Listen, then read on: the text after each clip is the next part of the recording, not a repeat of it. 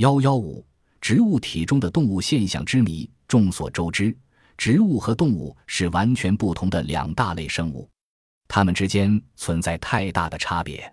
但令人惊讶的是，科学家在许多研究中发现，植物体内常常会表现出各种类似动物的现象。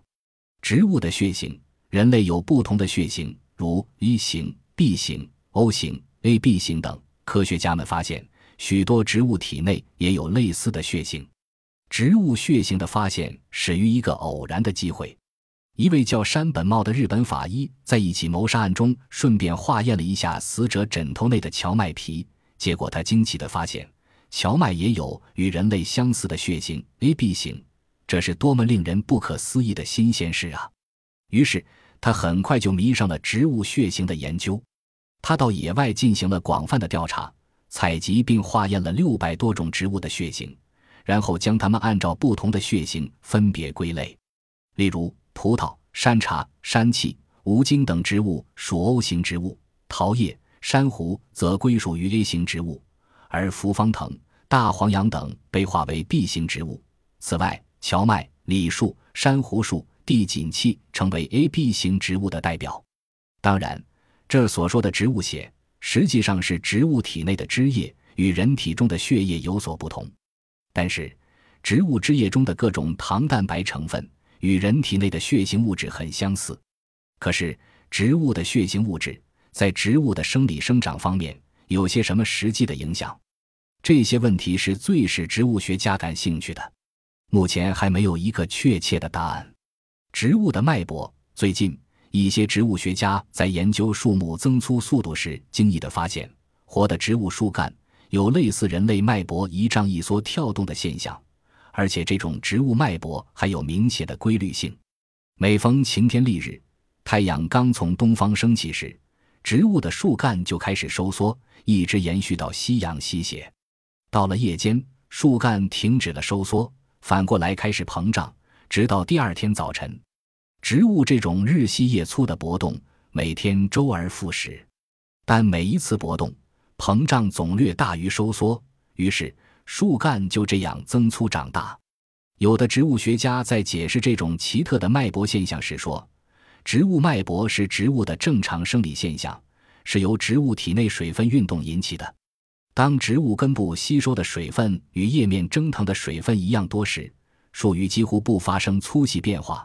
如果吸收的水分超过蒸腾的水分，树干就要增粗；相反，在缺水时，树干又会收缩。遇到下雨天，树干脉搏的收缩几乎完全停止，这时它总是不分昼夜的持续增粗，直到雨后转晴，树干才重又开始收缩。这也许是植物脉搏中的一个例外。树叶中的脉搏，也有的植物学家从另一个角度来解释，在夜晚。植物气孔总是关闭着，这就使水分蒸腾大大减少，所以树干增粗；而白天，植物叶片上的大多数气孔都开放，水分蒸腾增加，树干就收缩。以上的解释似乎很有道理，但是进一步的深入调查后发现，并不是所有的植物都有典型的脉搏现象，这就是植物学家感到某种困惑：为什么有许多植物不产生脉搏现象？是否还有其他的原因在影响植物的脉搏？植物的记忆，植物觉动物那样有记忆能力吗？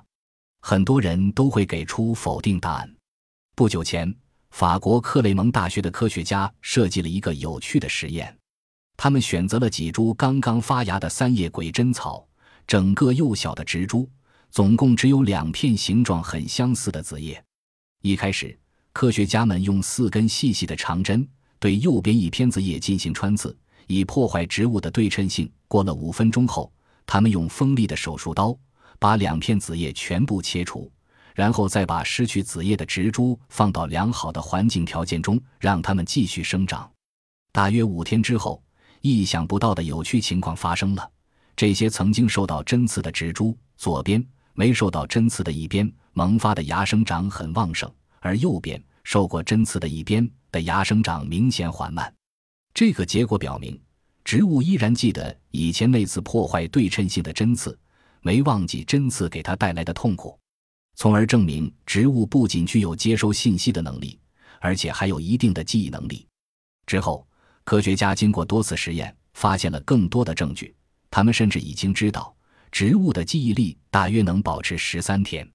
植物没有大脑，没有中枢神经，怎么会有记忆呢？科学家们推测说，植物的记忆当然与动物有所不同，也许是依靠离子渗透补充而实现的，但这仅仅是推测。